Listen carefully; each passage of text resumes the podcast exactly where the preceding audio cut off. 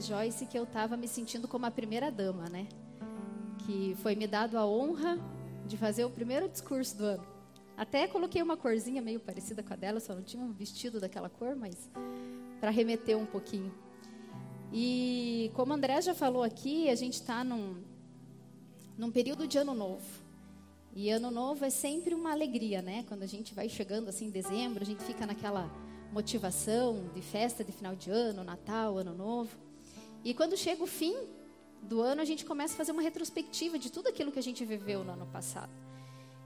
E isso é para todo mundo, né? É difícil alguém chegar e falar que não fez uma retrospectiva, não lembrou de tudo que viveu no ano de no ano passado, né? No nosso caso de 2018. E a gente começa a refletir tudo que deu errado, as perdas que nós tivemos, aquilo que deu certo, tudo aquilo que nós fizemos. E passando a virada do dia 31 para o dia 1, a gente começa a planejar um novo ano. E com esse planejamento que a gente faz, o André também falou aqui, que a gente começa a renovar as nossas esperanças e a gente começa a criar um novo capítulo da nossa história. E quando nós chegamos no começo do ano, a impressão que nós temos é que nós estamos com um caderno em branco, pronto a escrever de novo uma nova história para a nossa vida. E eu não sei se você tinha é, esse sentimento, mas eu tinha muito quando começavam as aulas e eu pegava aquele caderno em branco. Assim. Que lindo era pegar um caderno, né? Bem novinho, sem orelha de burro ali, tudo lisinho, com caneta nova, com lápis de cor, né? E tinha que ser, a gente queria muito que fosse Faber-Castell, né? Que era mais assim, 36, 48 cores, Faber-Castell, que era meio ostentação, mas nem sempre a gente podia ter, né? Mas como era gostoso começar o ano dessa forma e escrever tudo aquilo novamente. O problema é que chegava lá por julho, nas férias de julho, quando você voltava nas férias de julho, caderno já estava cheio de orelha de burro, os lápis de cor, que era de 36 cores, já estava em 18 cores, porque metade você já tinha perdido, já tinha feito, né? A mochila já estava rasgada, enfim. E quando a gente começa a pensar na nossa vida, e quando a gente faz os planos para o ano novo, é mais ou menos esse caderno, né? A gente começa com um caderno em branco para escrever, a gente faz um monte de plano, a gente faz um monte de, de planejamento, e muitas vezes quando a gente chega lá por julho, a gente vê que talvez 20% daquilo que a gente tinha planejado, a gente chegou a cumprir. Aí você ainda fica, não, mas ainda tem mais seis meses, vou continuar, vou dar um gás aqui que eu acho que vai dar para eu conseguir aquela lista que eu editei lá, eu vou conseguir planejar. Mas daí chega setembro, outubro, quando você vai ver a tua lista de planejamento para o ano novo, você vê que você fez uns 30, 40% no máximo. Aí já está em setembro, outubro, daí o que, que a gente faz? Ah, quer saber? O ano já foi. Não vai dar mais para voltar. Aquele caderno que estava novinho, agora já está cheio de orelha de burro, já perdi canetinha, já perdi lápis. Outubro já, agora vamos largar os bets mesmo, vamos deixar para o ano que vem. Isso aqui ano já passou, três meses. O que, que é dois, três meses? Não é nada, tá voando o tempo. Aí o que, que a gente faz? Espera de novo o final do ano para a gente fazer outra retrospectiva, para a gente fazer outro planejamento. E eu, no meu caso, já há 39 anos, vivendo adeus ano velho, feliz ano novo. E a gente segue nesse círculo vicioso, porque vira um círculo vicioso. E quando a gente para para pensar, eu não sei se vocês já viram uma frase, e eu esses dias, olhando lá nas minhas lembranças do Facebook, eu vi que uma. Acho que foi ano passado, ou dois anos atrás, uma amiga me marcou num post que dizia assim: é, O seu ano não será novo se você for o mesmo. O que, que isso quer dizer? É que se nós realmente continuarmos sendo os mesmos que nós fomos em 2018, não vai mudar nada em 2019. Ou se mudar, pode mudar para pior. Porque com raríssimas exceções a gente consegue algum êxito fazendo as mesmas coisas. É, eu pensando um pouco em alguns exemplos, né, para a gente conseguir exemplificar essa questão de, de fazendo as mesmas coisas, é, tem aquela história, né, que em time que se ganha não se mexe. E eu acho que há controvérsias nisso, porque nem sempre a gente pode permanecer do mesmo jeito. Uma empresa, por exemplo, se está dando um lucro, criou um produto excepcional num ano e deu um monte de lucro, o dono da empresa ganhou muito dinheiro. Para o ano que vem, ele vai conseguir fazer as mesmas coisas que ele fez ano passado? Dificilmente ele vai conseguir. Ele vai conseguir manter aquilo, mas ele sempre vai ter que dar um, um plus a mais. Né? Porque naquele ano, durante aquele ano que ele bombou, que ele estourou, outras empresas também viram o que ele fez, outras empresas copiaram o que ele fez, e ele vai ter que dar os pulos dele para ele conseguir fazer uma nova, um novo produto, né? Ou como carro, é, criar um acessório a mais, fazer alguma coisa. E eu até pedi, eu perguntei para o Val lá, falei, amor, eu vou dar umas dicas de, de, de, fazer uma comparação com um time de futebol. Eu não entendo muito de futebol, mas um pouquinho assim a gente escuta, né? E quando eu estava fazendo a mensagem, eu lembrei, é, quando veio essa frase, né? Time que está mexendo não se, time que está ganhando não se mexe. É a questão de um time de futebol, por exemplo, está ganhando, está jogando uma Copa, um campeonato, está ganhando todas as partidas. Mas a cada partida é um jogo novo. Por mais que o técnico use o mesmo time, escale o mesmo time, ele vai ter que usar de táticas diferentes para conseguir ganhar o jogo, dependendo do adversário dele. Se é um adversário que joga na retranca, ele vai ter que colocar talvez um atacante, não sei, mais para frente. Se for um time que está jogando muito no ataque, vai ter que colocar mais um zagueiro, alguma coisa assim. Ele nunca vai poder fazer as mesmas coisas ou usar o mesmo jogo tático. E na nossa vida é assim também. Nós temos um, um adversário que luta dia e noite contra a gente. E é um adversário que ele estuda bem a nossa vida. Ele sabe todos os nossos pontos fracos, ele sabe as nossas fraquezas, ele sabe tudo aquilo que, que a gente tem de medo, de insegurança. E esse adversário ele joga contra nós justamente nessas áreas que a gente tem mais dificuldade. Isso, esse adversário jogando contra nós, aliado à nossa falta de coragem, aos nossos medos, aos nossos pecados, às nossas mesmices do dia a dia, a nossa rotina e aquela rotina, não aquela rotina boa que você tem, mas aquela rotina má, que muitas vezes você faz as coisas erradas, tudo isso aliado, o adversário ele vai jogar contra a gente. E daí talvez seja por isso que lá no meio do nos 45, né, quando termina o primeiro tempo lá, a gente está já tirando a chuteira já, falando, não, quer saber? Já foi meio ano, eu não consegui fazer nada do que eu tinha programado.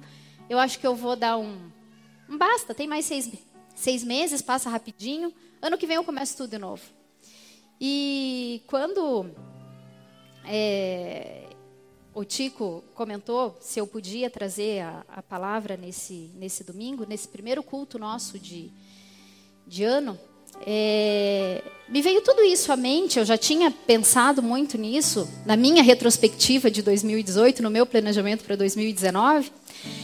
Mas quando surgiu é, a ideia e, e, e, a missão de vir trazer a palavra, eu lembrei muito de Paulo e o Espírito Santo me fez lembrar de Paulo. Quando ele escreve aos Filipenses, lá no capítulo 3, do versículo 1 ao 13, eu vou ler aqui para a gente poder falar um pouquinho. Ele diz assim, ó: Resta, irmãos meus, que vos regozijeis no Senhor. Não me aborreço de escrever-vos as mesmas coisas, e é segurança para vós. Guardai-vos dos cães, guardai-vos dos maus obreiros, guardai-vos da circuncisão, porque a circuncisão somos nós, que servimos a Deus em espírito e nos gloriamos em Jesus Cristo, e não confiamos na carne. Ainda que também podia confiar na carne. Se algum outro cuida que pode confiar na carne, ainda mais eu, circuncidado ao oitavo dia, da linhagem de Israel, da tribo de Benjamim, hebreu de hebreus, segundo a lei, fui fariseu. Segundo o zelo, perseguidor da igreja. Segundo a justiça que há na lei, irrepreensível. Mas o que para mim era ganho, reputei-o por perda por Cristo. E, na verdade, tenho também por perda todas as coisas, pela excelência do conhecimento de Jesus Cristo, meu Senhor pelo qual sofri a perda de todas essas coisas, e as considero como escória, para que possa ganhar a Cristo, e seja achado nele, não tendo a minha justiça que vem de lei, mas a que vem pela fé em Cristo, saber a justiça que vem de Deus pela fé, para conhecê-lo e a virtude de sua ressurreição e a comunicação de suas aflições, sendo feito conforme a sua morte, para ver se alguma maneira posso chegar à ressurreição dentre os mortos. E a palavra que me chamou mais atenção e foi a que me fez refletir é essa. Não que já tenha alcançado, ou seja perfeito, mas prossigo para alcançar aquilo para o que, que fui também preso por Cristo Jesus. Irmãos, quanto a mim, não julgo que o haja alcançado, mas uma coisa faço, e é que esquecendo-me das coisas que para trás ficam e avançando para que estão adiante de mim, prossigo para o alvo pelo prêmio da soberana vocação de Deus em Cristo Jesus. E essa última palavra aqui de Paulo me chamou muito a atenção. Porque se a gente for ver pela história, e todo mundo já conhece a história de Paulo, mas Paulo ele era um judeu que tinha uma cidadania, cidadania romana e que vivia entre o povo romano, entre outras culturas gregas e tudo mais.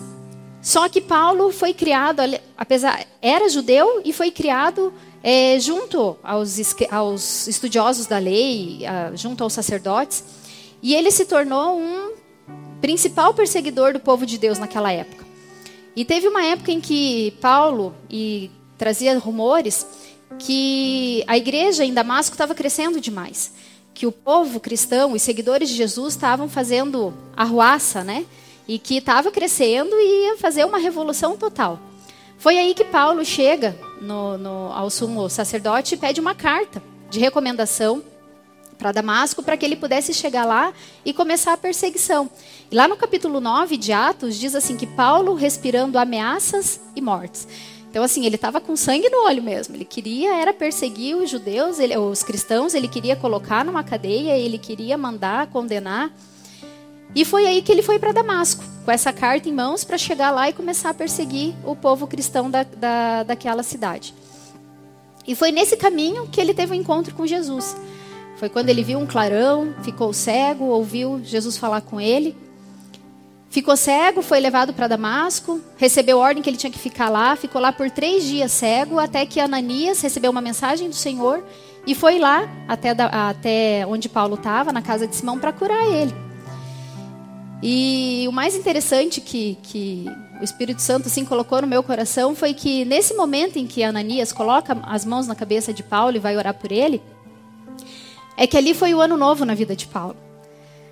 E eu pensando, falei, ali foi o dia 31 de dezembro, à meia-noite, na vida de Paulo. Foi quando Paulo realmente disse adeus ano velho e feliz ano novo. Foi onde ele começou uma nova, uma nova carreira.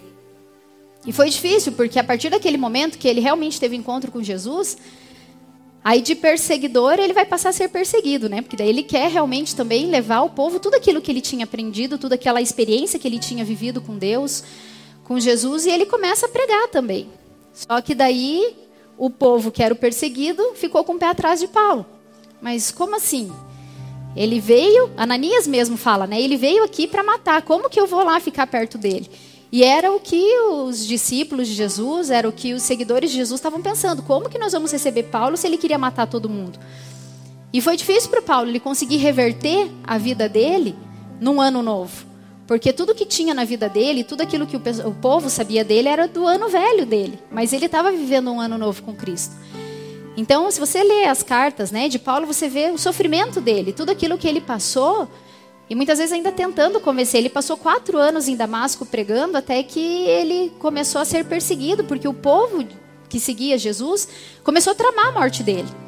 Aí tiveram que tirar ele de Damasco, levaram ele para Jerusalém, de Jerusalém foi para Cesaré até chegar em Tarso de novo, porque o povo queria matar ele. E Paulo continuou firme, sendo perseguido, mas firme, no ano novo, naquilo que ele tinha proposto de ser o ano novo dele.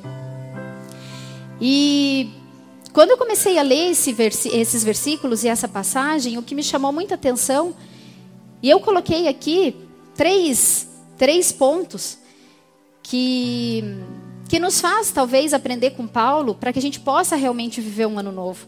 E eu até coloquei no tema da mensagem ano novo. Será?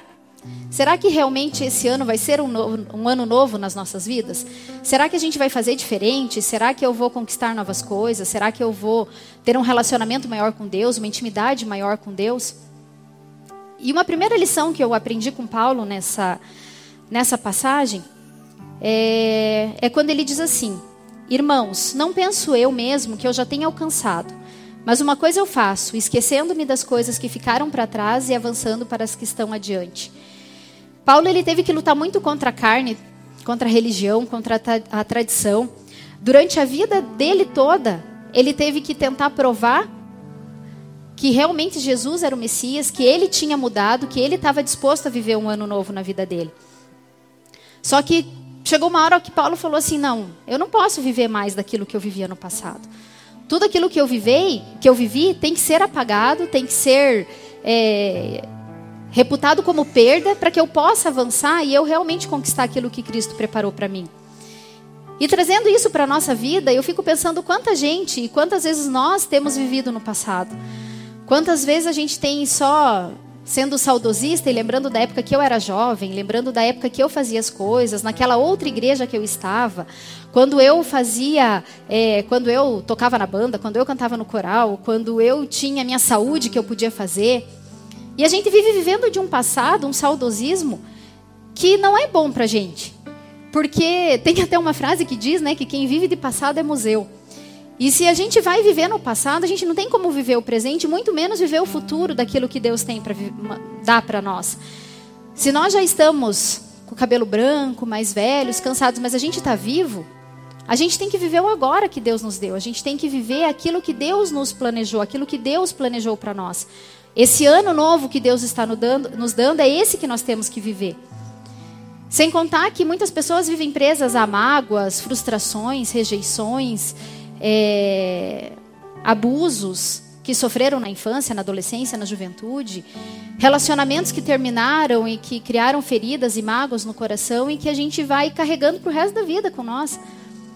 A gente fica carregando pesos e fardos do passado e isso impede a gente de viver o novo, viver o novo com Cristo, viver o novo que Deus tem para gente. É, o Del ministrou uma vez, né, do limão e fazer a, a limonada. Às vezes o que a gente tem ganhado na vida e o que a gente ganhou no ano passado foi só limão, foi só coisa azeda. Mas Deus nos dá a oportunidade da gente fazer uma limonada com isso, adoçar bem, colocar bastante sabor, faz uma limonada suíça assim com leite condensado, leite bem gostosa, bem saborosa, para que a gente possa viver.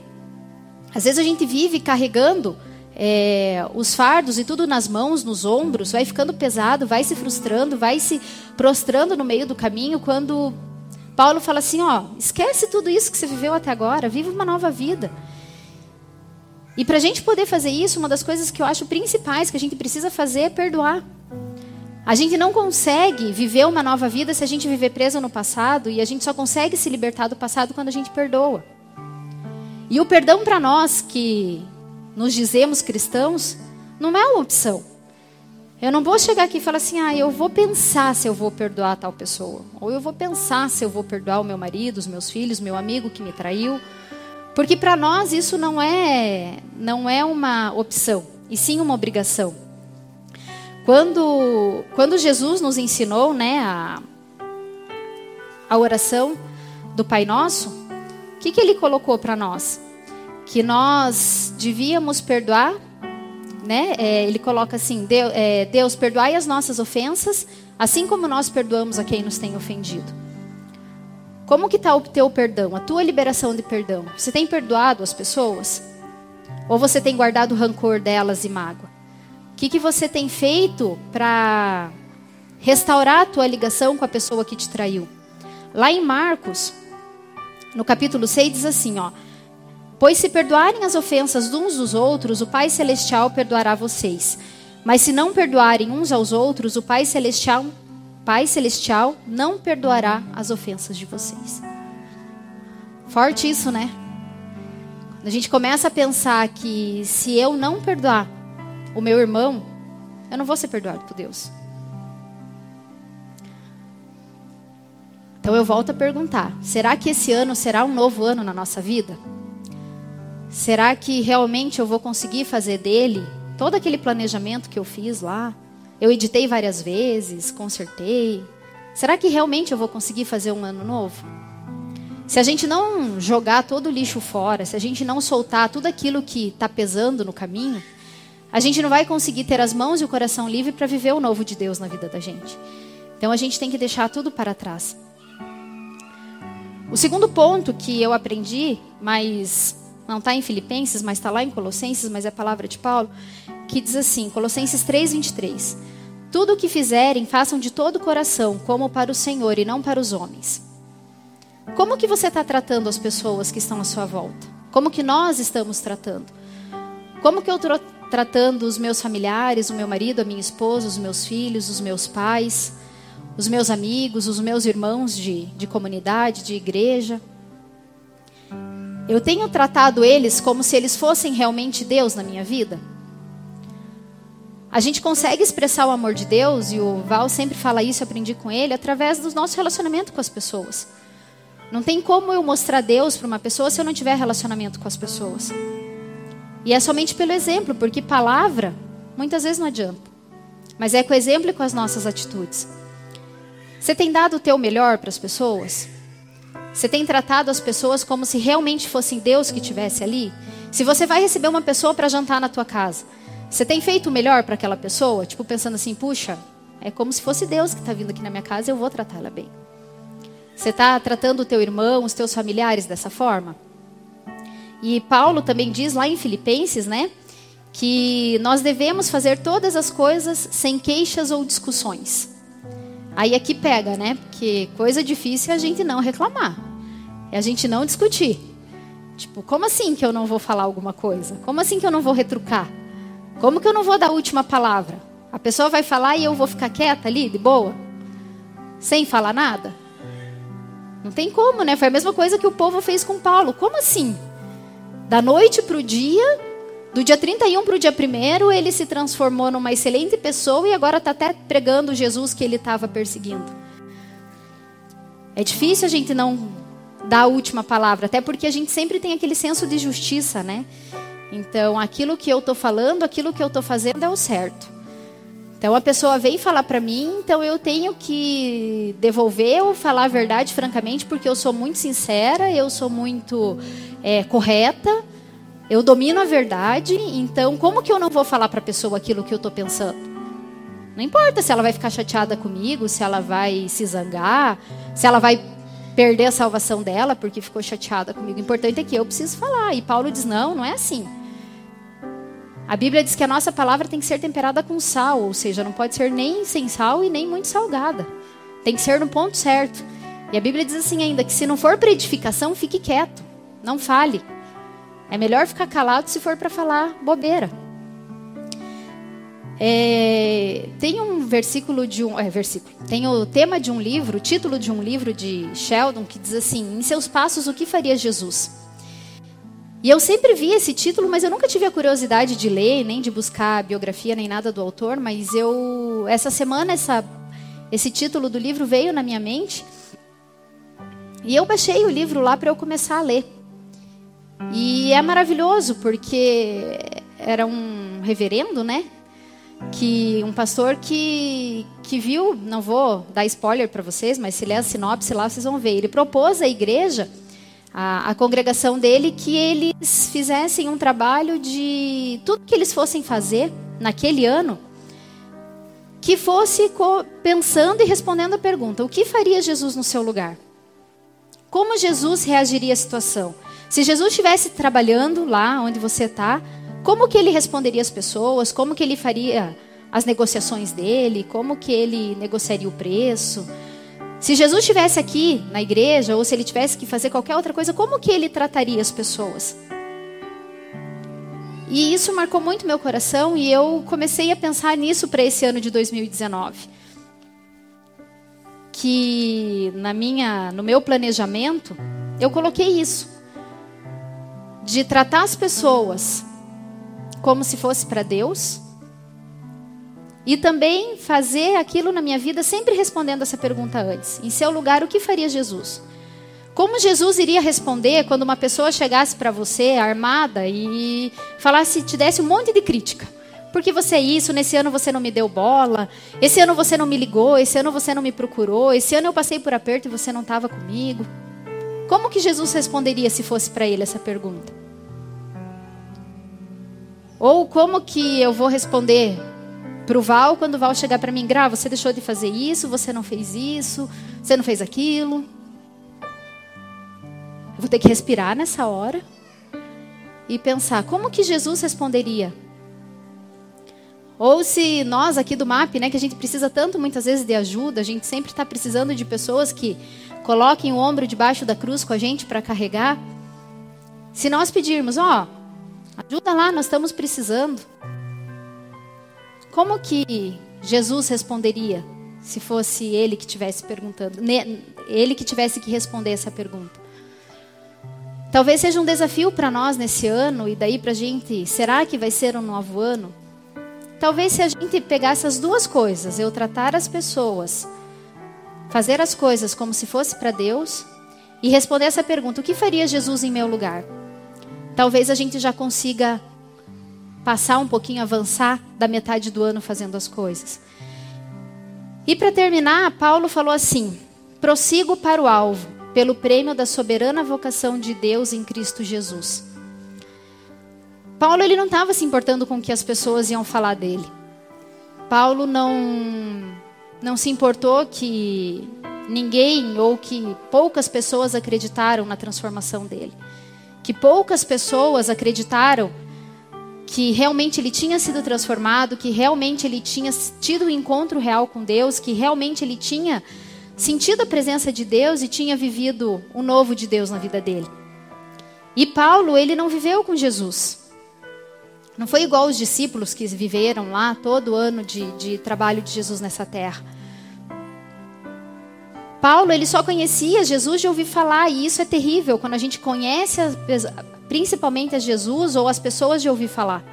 Porque o que o Paulo ouviu de Jesus fez ele agir perseguindo o povo dele.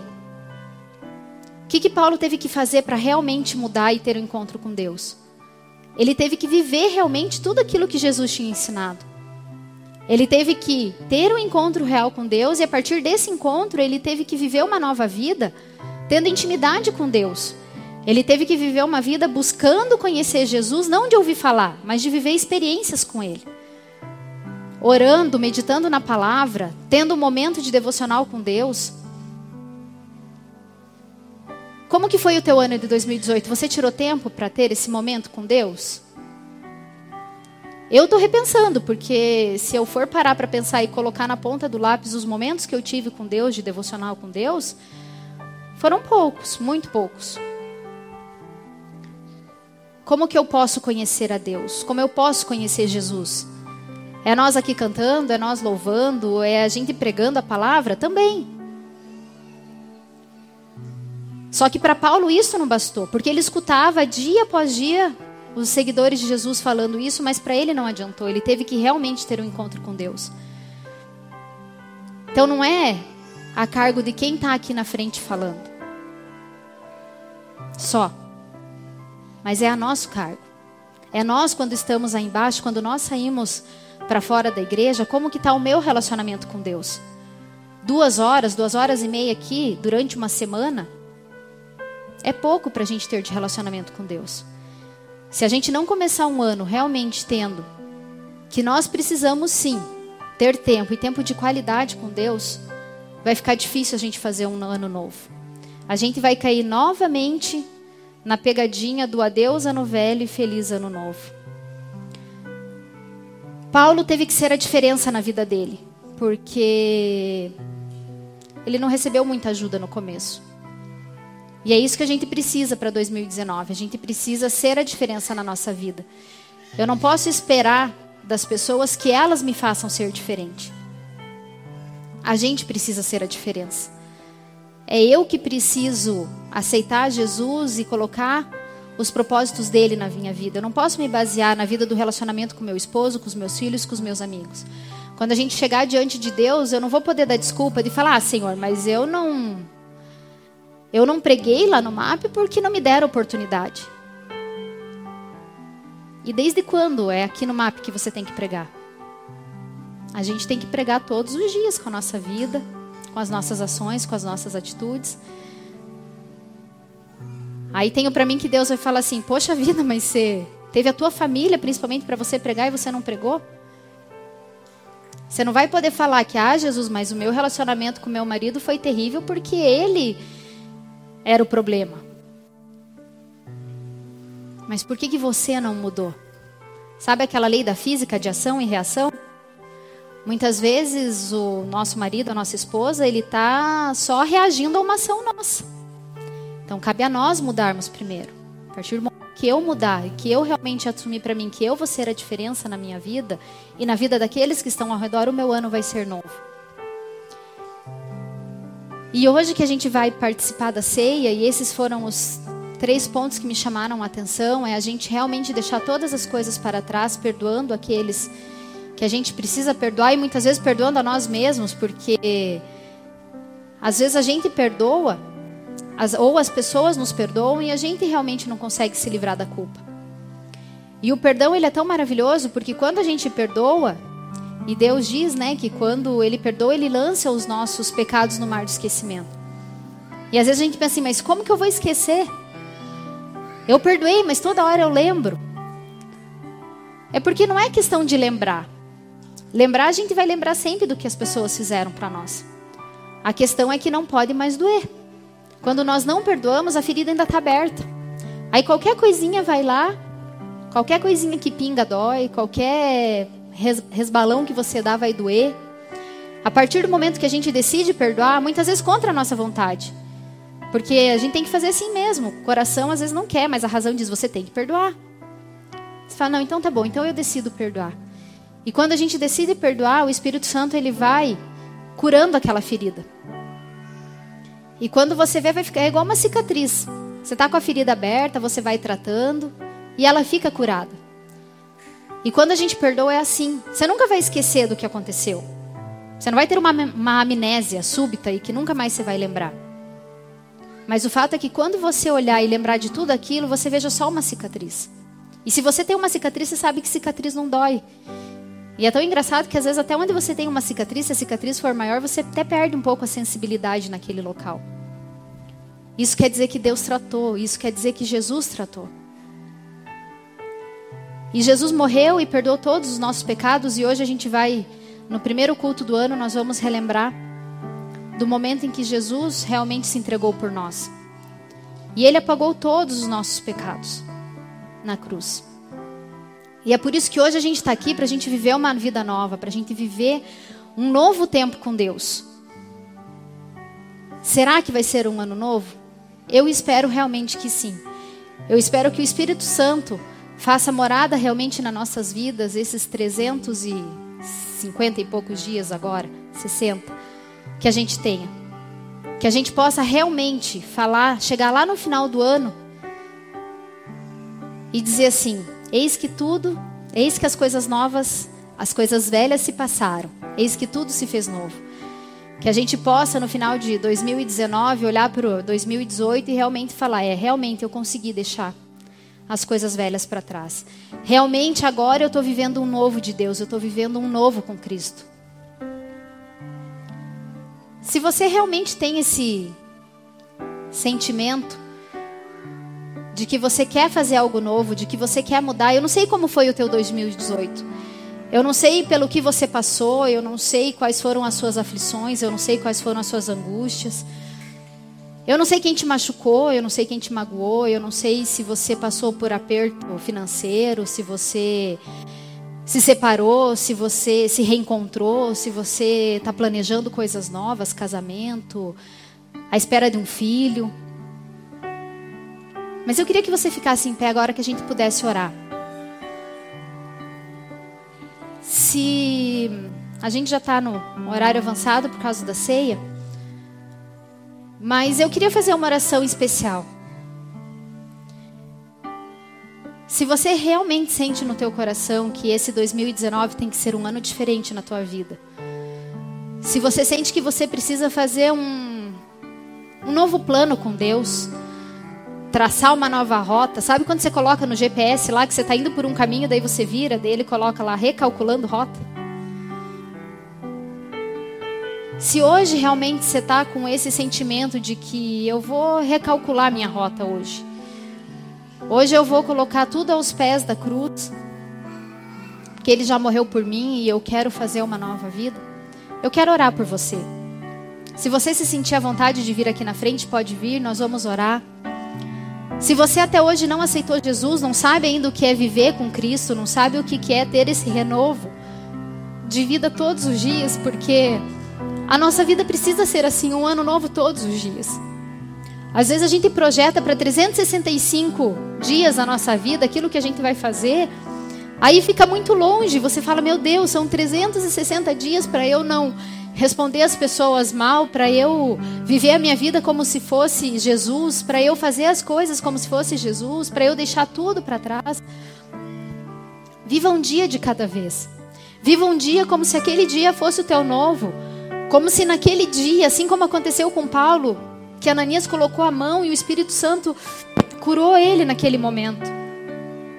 Que você possa ter um renovo de vida com Cristo, que você possa recalcular a tua rota nesse ano de 2019. Que as coisas velhas realmente fiquem para trás, que você possa prosseguir para o alvo. E o nosso alvo é Cristo, e foi assim que Paulo fez.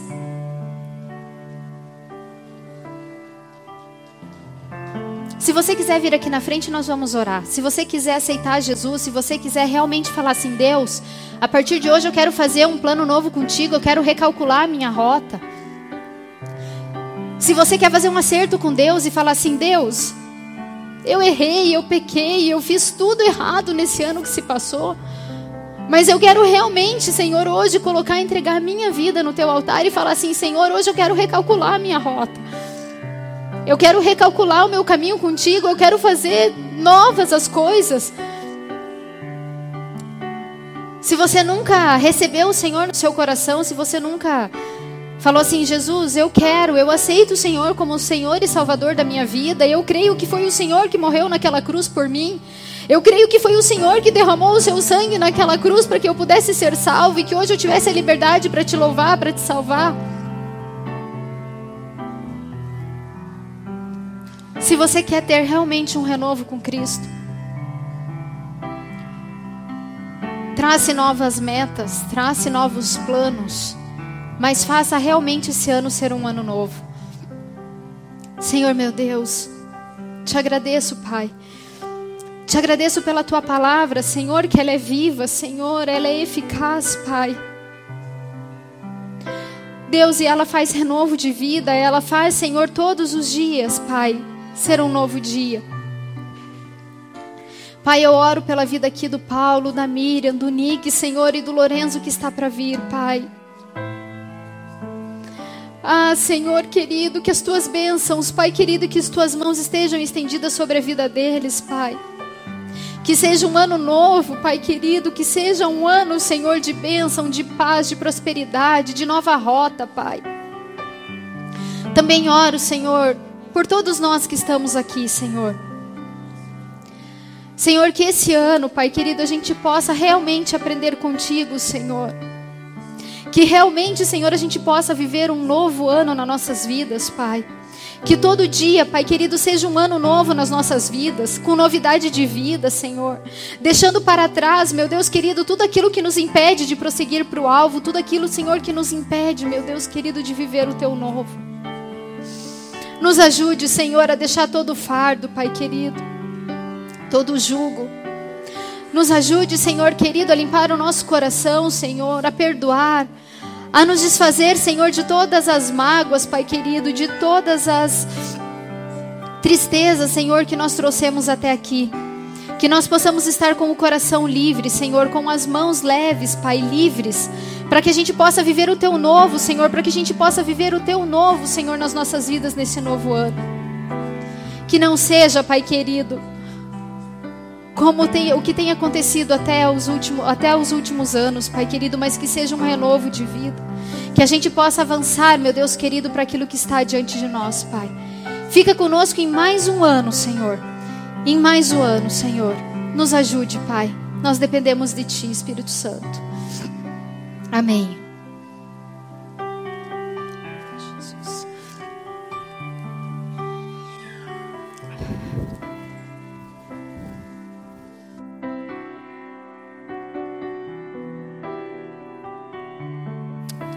Glórias a Deus. Tome o teu assento.